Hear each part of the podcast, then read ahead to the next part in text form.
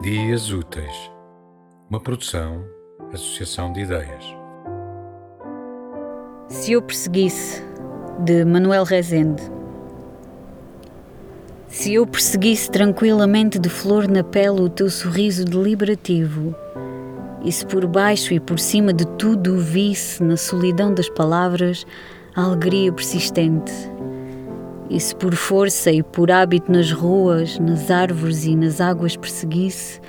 as tuas doces pernas entreabertas,